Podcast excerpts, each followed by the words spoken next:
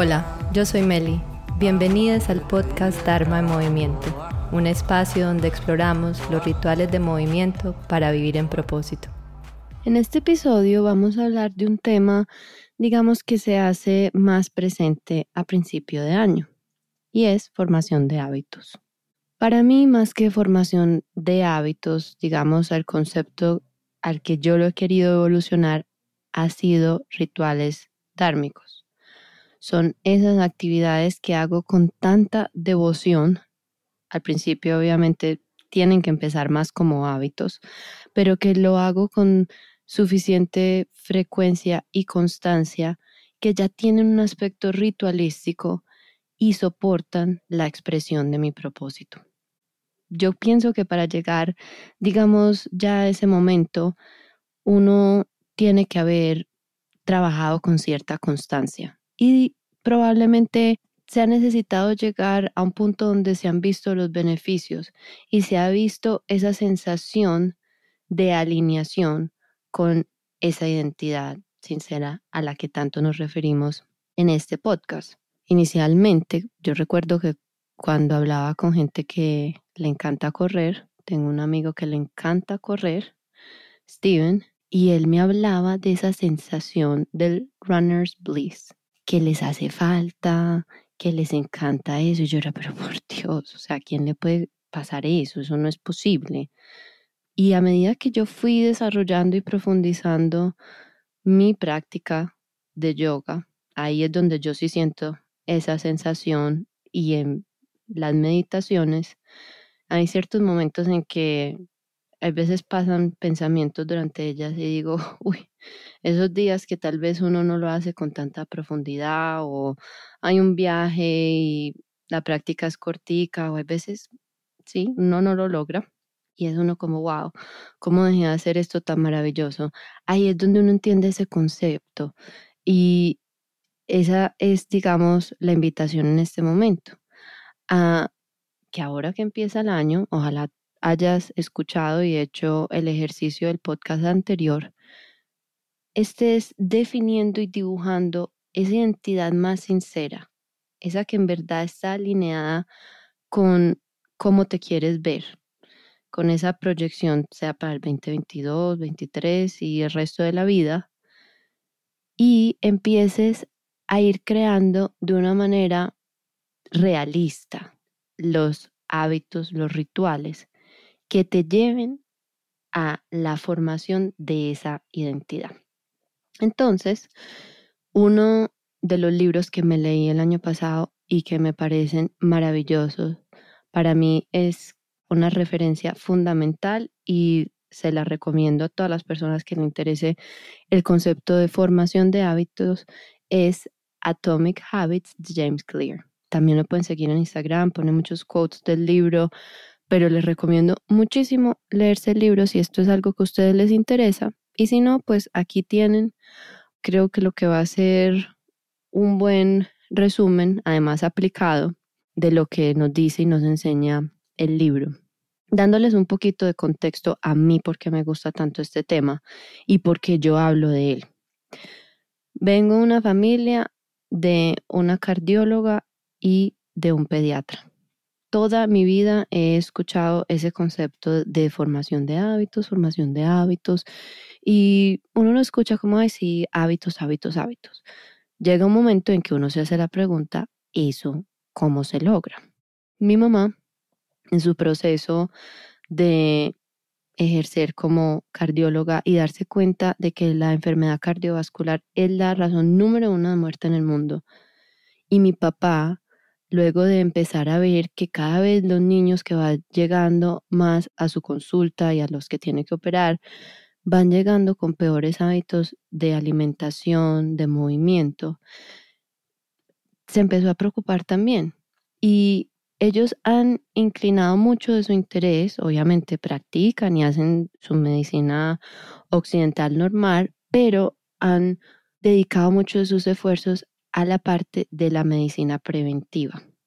Y yo crecí bajo esa formación. Y esas las conversaciones que yo he escuchado en mi casa.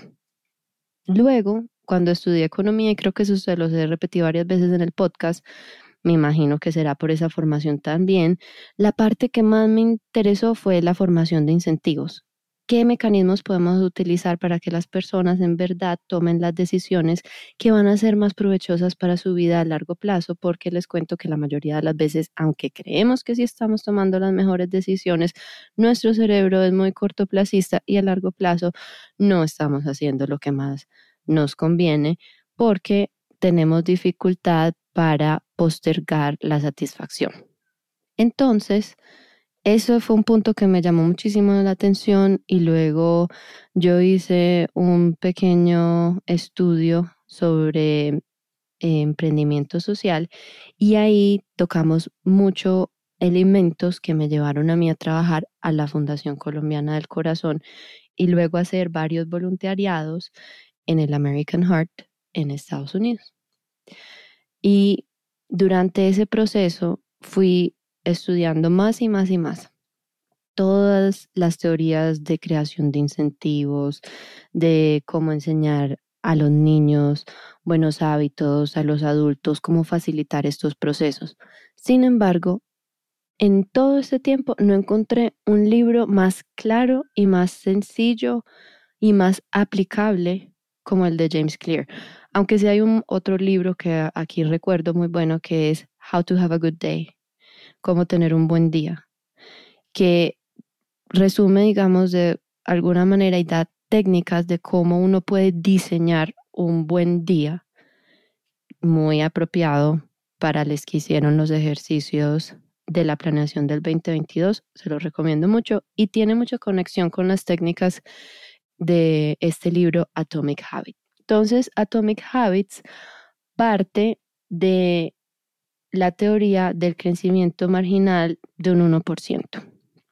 Y el libro empieza contando la historia del el equipo de ciclismo de el Reino Unido que antes no aparecía ni por ahí. A nadie le interesaba y en el 2003 contrataron un nuevo entrenador que lo que empezó a implementar fue mejorías muy pequeñas en todo lo que hacían estos atletas. Cosas muy obvias, sí, como ciertas características de la bicicleta y que la ropa fuera aún más aerodinámica, así fuera solo un 1%. Pero todos los aspectos de la vida de estas personas, cuál era la almohada con la que dormían, incluso contrató a un cirujano para que les enseñara a lavarse las manos y evitar que se enfermara, muy apropiado con lo que hemos ido pasando en estos dos últimos años. Y al cabo, si mal no recuerdo, de menos de un año, empezaron a ver un cambio sustancial en el desempeño de estos atletas. Entonces, la reunión de todos esos esfuerzos marginales puede crear cambios muy grandes. Y precisamente esa es la base del el diseño y del ejercicio del plan del 2022, que fue el episodio anterior, de ir a lo más atómico de una meta, de instaurar un hábito, de la resolución de un reto y empezar por ahí, por esos cambios marginales que luego en conjunto van a mejorar nuestra vida y van a elevar también nuestra energía para que esté al nivel de nuestro propósito.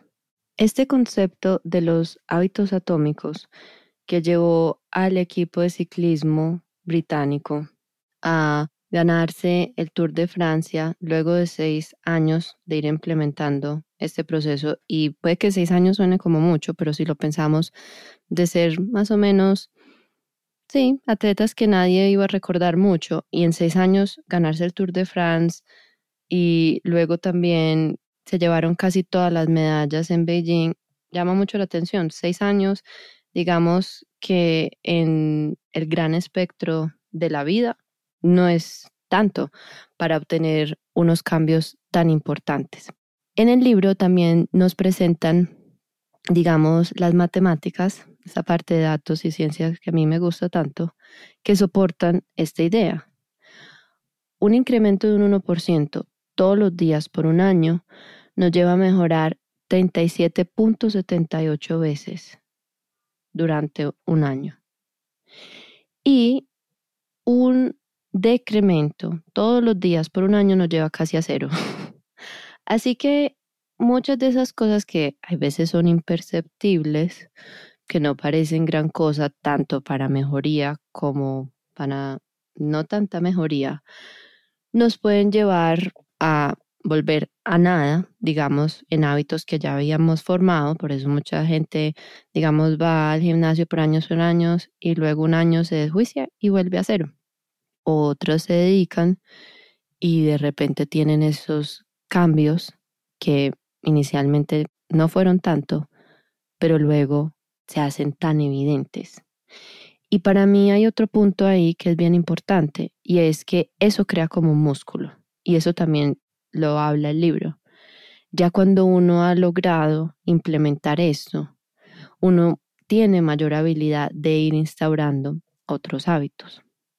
Para las personas que estudiaron finanzas o economía, tal vez este concepto les pueda sonar familiar y es el concepto de el interés compuesto. Y los hábitos en este sentido son como el interés compuesto del crecimiento personal. En el día a día no parecen gran cosa, pero cuando miramos atrás, cinco, tres, incluso dos o hasta un año, antes vemos los efectos multiplicadores de haber mantenido estos hábitos con constancia. El problema, como decía antes, es que, o el reto, para decirlo de una manera más positiva, es que estos pequeños cambios en un día, en dos o tres, y yo estudio mandarín por solamente una hora hoy, no me voy a volver experta en mandarín. Si voy al gimnasio tres días, probablemente tenga la misma condición física. Sin embargo, es cuando nuevamente se acumulan que hace la diferencia. El problema es que en ese momento donde tenemos que tomar la decisión, no estamos viendo ese beneficio. Y lo mismo pasa con las decisiones no tan convenientes. Comerse el pedacito de pizza hoy pues no hace gran cosa, no dedicar tiempo de calidad a la familia una noche, pues no es mayor cosa, no leerse los libros que nos van a llevar a ser expertos en los temas que nos interesan no es gran cosa, pero a medida que estas decisiones que no son tan provechosas se van acumulando, entonces igualmente vamos viendo ese efecto que no queremos ver y ahí es donde se van instaurando estas pequeñas decisiones que también son marginales a medida que las repetimos en patrones muy afianzados. El éxito en cualquier cosa que nos propongamos, sea eliminar un hábito que no es provechoso o que no nos conviene, o instaurar uno que sí nos convenga, es precisamente efecto de esas decisiones que aparentemente no son tan importantes. En ese caso, lo que en verdad nos debería interesar más es la trayectoria, la tendencia que tenemos, que los resultados que hemos logrado hacia el momento. Si mantenemos una tendencia hacia donde queremos ir, una tendencia que está alineada con nuestro propósito, pues muy probablemente vamos a llegar allá. Pero si constantemente estamos buscando excusas y justificaciones para no dedicar el tiempo necesario a esos rituales o acciones, entonces cada vez nos vamos a ir alejando de ese curso. Igualmente, los hábitos y la estructura, por eso yo hablo mucho de los rituales y los rituales de movimiento que también hay rituales de productividad, nos permiten liberar atención y energía de nuestro cerebro. Son cosas que, digamos, ya hay por dado, no tenemos que pensarlo todo. Eso es como esas cosas que uno hace como lavarse los dientes o montar bicicleta o hacer el perro boca abajo cuando se ha hecho más de mil, diez mil veces. Ya es algo que uno no tiene que hacer pensando en todos y cada uno de los detalles. Entonces eso libera energía para poder hacer trabajo creativo en otros aspectos. Eso para mí es un aspecto liberador y por eso algunos de ustedes habrán visto que personas como Obama tienen un uniforme porque prefieren no dedicar parte de la energía de su cerebro en pensar qué se van a poner. Pues, por ejemplo, para mí eso no es una opción, a mí sí me gusta, para mí es como una manera de expresión y creatividad, pero es, así tenemos muchísimas cosas que podemos ir automatizando durante nuestro día, que se vuelvan casi como sin pensar. Y no es que uno no vaya a estar en presencia, eso ahí hay una gran diferencia, pero no tienen que ser absolutamente desglosadas, masticadas. Esas estructuras nos dan libertad, aunque aparentemente pensemos que son como aburridas o que precisamente como nos encierran demasiado en una rutina. Y esto mismo pasa con el conocimiento. Nadie se va a volver experto por leerse un libro, pero si el compromiso de toda la vida es leerse todos los libros que salgan en el tema, probablemente esa persona sí será una experta. Igualmente pasa con las relaciones interpersonales. La manera en que uno actúa con las otras personas se devuelve en ellas como responden a nosotros. Y a medida del tiempo, las personas van, digamos, generalizando esos comportamientos y entonces por eso hay veces asignamos ciertas etiquetas a estas personas. Si yo sé que hay alguien que es muy ordenada y yo he observado ese comportamiento muchísimas veces, entonces yo asigno en mi cabeza ese atributo a esa persona. Es el mismo efecto. Si cada vez nos esforzamos más por tener una comunicación asertiva, si somos personas amables, cada vez vamos a ir creando una comunidad más agradable alrededor de nosotros. También es como el interés compuesto de las relaciones interpersonales. Y volviendo al otro lado de la moneda, el estrés también se acumula, también tiene su interés compuesto. El estrés de cómo a pagar las cuentas se acumula. El estrés de ser un buen padre, una buena madre, se acumula. De cumplir con las tareas del trabajo, se acumula. Y precisamente esto hicimos el podcast de el síndrome de agotamiento que habla de uno de los resultados de estas acumulaciones de estrés, que puede ser el síndrome de agotamiento, pero no tiene que ser eso, hay muchas otras expresiones sobre nuestro aparato físico de este interés compuesto del estrés. Igualmente, lo que pensamos se acumula. Entre más pensamos que somos de alguna manera u otra, si yo pienso que no soy buena cocinando, todos los días me repito eso a mí misma, probablemente no voy a ser buena cocinando, porque me lo digo a mí misma, me lo creo y no hago ningún esfuerzo para cambiarlo. Y ya que estamos hablando de los pensamientos que tenemos y lo que creemos, todas estas creencias están basadas en nuestra observación y en nuestra experiencia. Entonces, como estas experiencias moldean nuestras creencias. Nuestros hábitos son la manera en que nosotros encarnamos nuestra identidad. Vamos a hacer un doble clic ahí. Nosotros somos lo que hacemos, es tan simple como eso. Esas características que tenemos se habrán unas más fijas que otras. Yo tengo el pelo negro, eso lo he visto durante toda mi vida. Pero habrán otras que vienen más de mi experiencia, las he visto toda mi vida, entonces yo tengo ese hábito que refuerza esta identidad. Si yo decido que yo quiero ser una persona diferente, es una cuestión de identidad. Los hábitos con los que usualmente tenemos más éxito no son esos de esas metas que vienen más como del mundo exterior, de yo quiero rebajar no sé cuántos kilos, todo orientado al logro, es más bien orientado a la identidad. Yo quiero ser una persona saludable, o más bien, yo soy una persona saludable.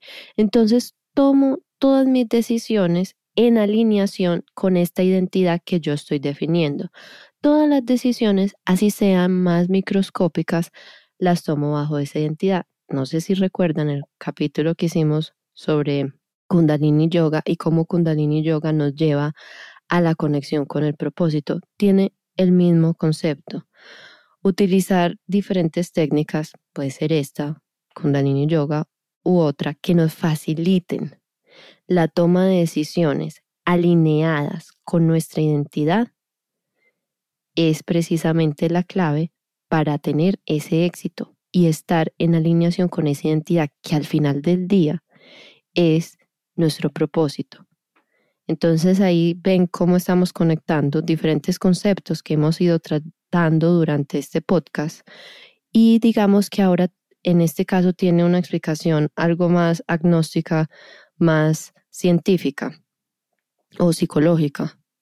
Yo decido cuál es esa identidad. Entre más yo me conecto con esa versión más pura de mí, o decido, la diseño y actúo, tomo las decisiones que me llevan hacia ella, entonces la refuerzo y la hago real. Ahí es donde en verdad nuestros hábitos sí están formando a quienes quieren son, a, quienes queremos ser y son precisamente esos rituales dármicos, esos rituales que soportan a nuestro propósito.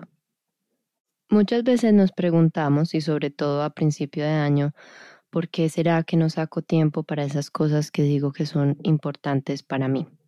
Y esa respuesta tal vez la podemos encontrar haciendo un poquito de profundización en las leyes de comportamiento y en, digamos, las leyes de formación de hábitos. Entendemos que los hábitos se caracterizan por su aspecto repetitivo. Eso es lo que los forma, repetirlos con constancia y se forman por un ciclo, sea virtuoso o vicioso, de retroalimentación de cuatro etapas. La primera es la señal, hacerlo evidente, hacerlo visible. Si yo digo que quiero comer más frutas en vez de más carbohidratos, galletas, etcétera, y lo que tengo fuera o visible en mi cocina son las galletas y no las manzanas, se me va a hacer más difícil implementar ese cambio tenemos la parte también de hacerlo atractivo, hacerlo algo que yo quiero hacer, casi que un antojo. Entonces, digamos, en mi caso, a mí me gusta comer manzana, pero me parece más rica, pero me parece más rica si me la como con limón. Entonces, compro los limones y los pongo cerca de las manzanas. Y luego me lo tengo que facilitar.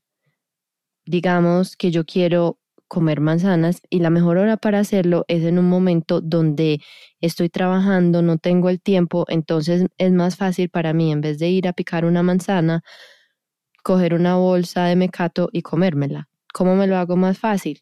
La noche anterior o en la mañana mientras estoy haciendo el desayuno, pico la manzana, parto el limón y de pronto no se lo echo en el momento para que no se oxide, si queremos ser así de específicas, pero me lo hago más fácil. Y finalmente tengo la recompensa, es la manera en que me voy a recompensar.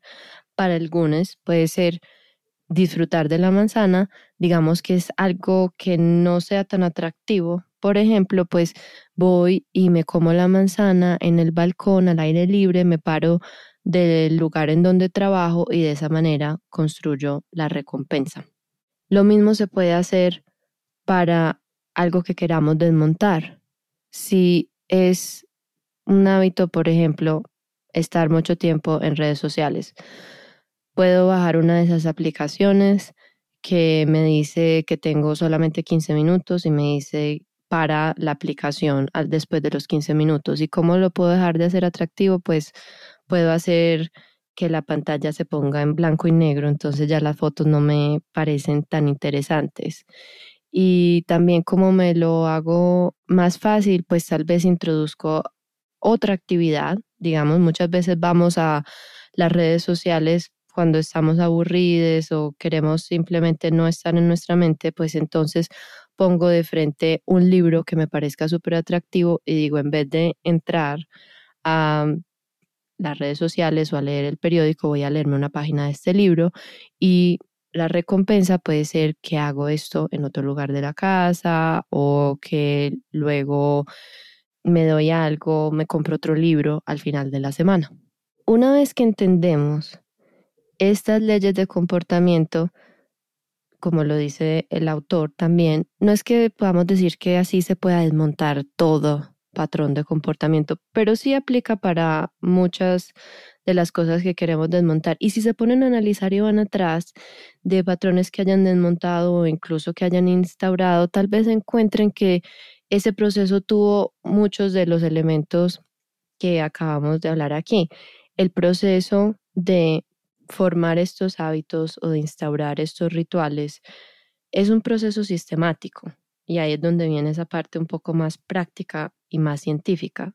El éxito de nuestros hábitos para que el año entrante no nos volvamos a preguntar, ay, esta vez por qué no lo logré, viene de construir los sistemas que nos ayuden a sostenerlo. Estábamos hablando de la naturaleza de los hábitos, de que se forman de un patrón de repetición. Cuando se hacen, muy probablemente ya son subconscientes y automáticos. Volvemos a esa frasecita otra vez de Carl Jung del 5% del que es consciente y el 95% que rige nuestra vida del subconsciente. Y, y, si no lo hacemos consciente, pues le seguimos llamando destino a lo que nos pasa en la vida. El proceso de formar nuevos hábitos o desmontar los que no queremos tener más parte de conciencia. Y aquí volvemos a este tema que a mí me gusta mucho y el que hablamos mucho en este podcast. Y crear conciencia muchas veces lo decimos a la ligera. Sí, hagámonos conscientes de esta cosa y de la otra. Empiezan a observar cuántas veces ustedes responden de una manera, digamos, en una conversación a su pareja, y es tan automática que parece que viene de la nada y se hace tan difícil cambiarla. Y así tenemos muchísimas otras actitudes y cosas que hacemos durante el día. Cosas tan pequeñitas como el televisor en el cuarto, el control al lado de la cama, los libros en un lugar donde no los podemos ver, el gimnasio lejos, las galletas en el mesón de la cocina. Estamos haciendo evidente muchas veces las cosas que estamos tratando de desmontar en la vida y no tan evidentes las que sí queremos montar. Y como a mí siempre me gusta dar herramientas para esto, yo les recomiendo muchísimo leerse el libro el autor da una herramienta que es como una lista de puntaje de los hábitos, donde uno se toma un día o una semana y a mucha conciencia empieza a escribir todo lo que hace en un día. Y ahí uno empieza a detectar cosas pequeñas que en verdad están influyendo en esos comportamientos. Ningún comportamiento pasa en aislamiento. Cada comportamiento se vuelve en el desencadenante del próximo comportamiento. Luego de que termino una cosa, decido qué es lo que voy a hacer. Entonces podemos utilizar esta característica de la naturaleza de nuestro comportamiento para unir los hábitos que queremos montar sobre los que ya tenemos muy bien establecidos. Por ejemplo, si yo todas las mañanas y ya llevo muchos años haciendo esto. Me levanto y lo primero que hago es hacerme un té. Yo puedo programar que una vez termine el té, voy a sentarme a meditar. Inclusive me puedo tomar el té en el lugar donde voy a meditar y de esa manera estoy desde ahí diseñando el momento que quiero crear en adelante. Para hacer esto de montar un hábito sobre otro aún más práctico, el autor nos da una herramienta de intención de implementación que los científicos comportamentales han encontrado en estudios donde se evalúan a personas a las que hacen un plan de implementación, como los ejemplos que les voy a dar a continuación, a personas que simplemente reciben, digamos, una mm, conferencia de motivación donde se dicen los beneficios de hacer más ejercicio, Créame, yo sí que lo observé durante el tiempo que trabajé en promoción de hábitos, que simplemente dar razones por las que las personas se beneficiarán de un hábito no es suficiente. Y a otros grupos donde hacen un plan y se les da la motivación. Los grupos que hacen el plan, así sea con o sin motivación, tienen muchísima más probabilidad de lograr implementar este hábito de manera exitosa y constante. Entonces, la clave o digamos la fórmula de intención de implementación es voy a, y aquí pongo la acción, a las, pongo el tiempo, en, y pongo el lugar. Por ejemplo, voy a meditar por un minuto a las 7 de la mañana en el sofá de la sala. O voy a estudiar inglés por 20 minutos a las 6 de la tarde en mi cuarto. O voy a hacer ejercicio por una hora a las 5 de la tarde en el gimnasio de abajo del edificio. Para mí esto se puede hacer aún más poderoso y lo recomienda también la autora del otro libro que les dije, How to Have a Good Day, cómo tener un buen día. Es, si ya vamos a poner, digamos, un hábito sobre otro, eso se llama habit stacking, entonces yo puedo decir, voy a meditar después de tomarme el té a las 7 de la mañana en mi cocina. Voy a estudiar español una vez llegue a la casa del trabajo por 20 minutos a las 6 de la tarde en mi cuarto. O, como el otro ejemplo, voy a hacer ejercicio después de salir del trabajo por una hora a las 5 de la tarde en el gimnasio de la oficina. Cuando utilizamos esas dos estrategias de poner un hábito sobre otro y creamos ese plan, inmediatamente nos estamos acercando más a la probabilidad de tener éxito.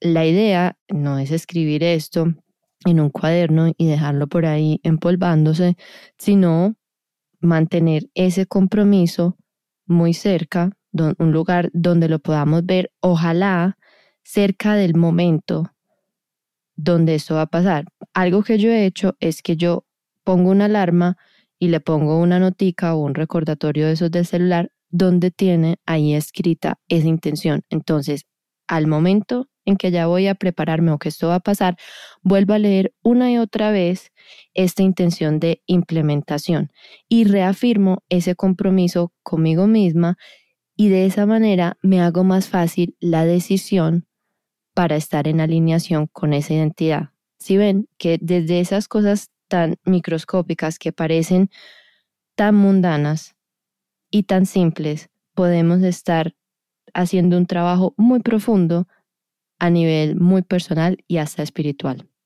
Ahora hablemos de un tema que viene mucho cuando hablamos de hábitos y es el aburrimiento.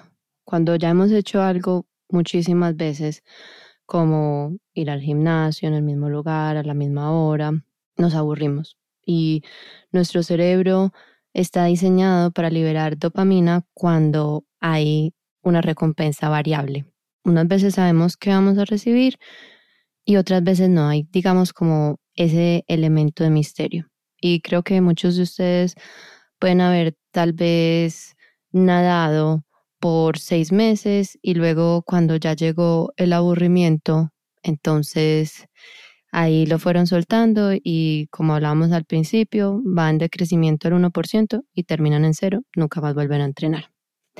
Ese concepto, digamos de una manera mm, más espiritual, se trabaja también en Kundalini Yoga, cuando uno pasa de esas emociones que a veces lo motivan a hacer algo, ese, digamos, la emoción del año nuevo, ¿cierto? Que tenemos ahora. Hay esa determinación que nos motiva al cambio. Entonces nos montamos en ese tren y llega el momento de la aburrición. Ese momento es clave.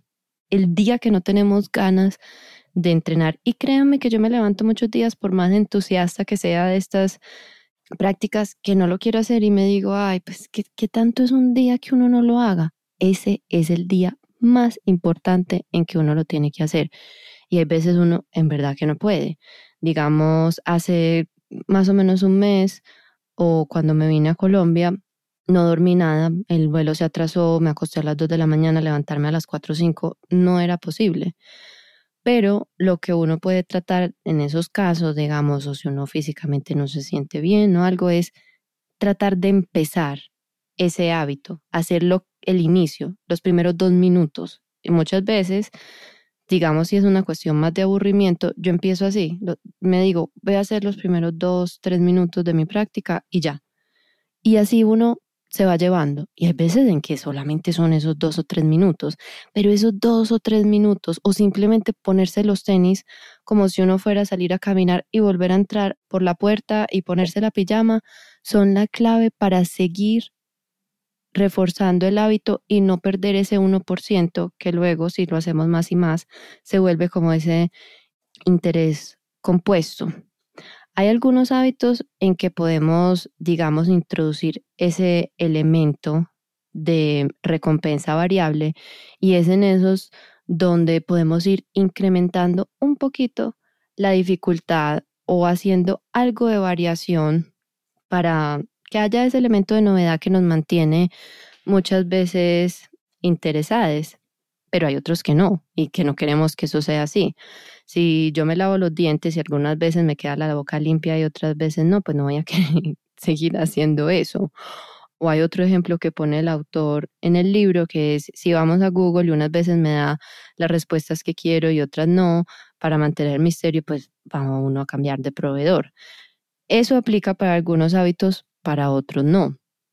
En los que no aplica, entonces, es lo que les decía, tener ese compromiso. Ahí es donde esa determinación pasa a la devoción. Ese es otro concepto que hemos hablado aquí en el podcast, pero digamos ya desde este ángulo tenemos una, una explicación más desde la ciencia comportamental y tenemos la herramienta. Es esa decisión de hacerlo sin importar, así sea que no sea perfecta.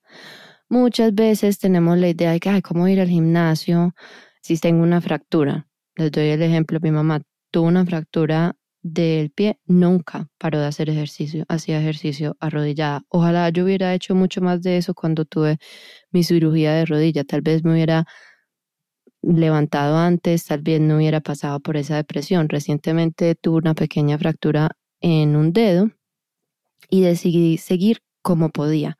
Y ahí tenemos que encontrar un elemento también de balance. No se trata de esa idea de hacernos les fuertes que hay veces nos venden, digamos, en este mundo de tendencias tan masculinas y de corporativo trabaja, trabaja, trabaja, nunca pares. También se trata de observar, pero así sea de manera introspectivamente, está demostrado que si uno se sienta cierra los ojos y se imagina que está haciendo esa actividad, obtiene casi el mismo beneficio como si no lo estuviera haciendo. Y eso hay varios ejemplos y estudios. Hay uno con unos pianistas, a uno los pusieron varias semanas o meses a practicar y a los otros simplemente a imaginarse que estaban practicando y lograron casi el mismo nivel de habilidad al tocar el piano lo mismo pasa con nosotros. Entonces no se trata de que ya solamente nos vamos a imaginar la situación, pero sí hay muchas maneras en que podemos seguir manteniendo esos rituales, esos hábitos. Y quería mencionarles esto porque muchas veces en el contenido que encontramos nos hablan de cómo empezarlos, pero no de cómo mantenerlos. Y yo creo que esa es la clave para que el próximo año ya tengamos esa motivación y esos músculos de esos hábitos que ya hemos ido trabajando muchísimo más fuertes, independiente de las cosas que pasen y de las realidades que van a pasar. Es tomar la decisión de así sea hacer esos dos minutos. Eso es clave. Y es clave y es lo que hace la diferencia entre los grandes profesionales, entre esas personas que creemos que solamente son talento. No son esas personas que entrenan todos los días o practican su arte o su instrumento o sus prácticas de relajación y lo hacen de forma constante. Esa es la diferencia entre el profesional y un aficionado. Entonces la pregunta ahí es, ¿quieres ser un profesional en esa creación, esa identidad que quieres formar, que quieres diseñar, o simplemente une aficionada de ella. Como les había contado, que quiero que este sea un recurso que vaya más allá de, digamos, la parte inicial de formación de hábitos y si ustedes están empezando con estos conceptos, formando sus rituales, inicialmente pueden guardar esta parte para más adelante y referirse a ella durante su proceso. Cuando uno ya tiene muy afianzados esos hábitos, precisamente parte de ellos o de su belleza, es que se vuelven algo casi que automático, que uno no tiene que pensar. Pero igualmente, como todo en la vida, tiene su lado oscuro y tiene su lado de luz. Eso puede volverse en rigidez. Y parte de ese proceso del incremento marginal del 1% constante es dedicarnos a mirar atrás y observar los hábitos que tal vez ya no nos sirven o que en momentos determinados no son factibles y tenemos que buscar una manera de reinventarlos para no volvernos rígidos, que ese digamos es otro efecto tal vez de cuando uno ya está muy afianzado en estas maneras de comportarse. Cuando inició la pandemia, para mí se me hizo muy difícil mantener mis hábitos porque dependían de actividades anteriores o futuras que implicaban salir. Y luego estuve viviendo casi que en promedio cambiando de donde vivía por mes, llegar a diferentes lugares, volver a escribir todos estos compromisos, buscar el espacio, habían obviamente días de viaje en los que uno no puede hacer sus prácticas, digamos, en su máxima expresión. Todo esto supuso para mí precisamente una investigación más profunda y en ese proceso fue en que me encontré con este libro y también ese cuestionamiento. No se trata de que los hábitos nos limiten y nos vuelvan personas rígidas. Se trata de que sigan siendo una herramienta y cuando ya no lo son, entonces tenemos que o reformarlos, soltarlos del todo o buscar una manera creativa de hacerlos. Quería traer ese punto porque son, digamos, diferentes momentos en el proceso de instaurar estos rituales, estos hábitos. Y hay cosas que muchas veces nos sirven pero que tenemos el derecho también de reevaluarlas y soltarlas cuando sea necesario. Bueno, creo que aquí hemos cubierto bastante territorio. Este sería uno de esos episodios que yo les recomendaría volver a escuchar. Nuevamente les recomiendo muchísimo este libro, Hábitos Atómicos o Atomic Habits. Les estaré poniendo la información en las notas del episodio. Y si quieren trabajar partes de estos aspectos conmigo o su formación de hábitos en las sesiones de coaching, también me pueden escribir, pueden buscar el link en mi Instagram, también los dejo en las notas aquí del episodio. A mí me ha servido mucho trabajar con mi coach y tener siempre otras personas a las que de alguna manera, entre comillas, rindo cuentas o utilizo como accountability partners. No existe ese concepto en español, pero son esas personas que nos acompañan en esos procesos y a las que sí, de alguna manera les rendimos cuentas de hacerlo o no. Entonces, muchas gracias por escuchar. Nos vemos en el próximo episodio. Satnam. Te agradezco si puedes compartir este podcast con alguien a quien le pueda servir. Si tienes alguna pregunta, me puedes escribir o mandarme un DM por Instagram. Satnam.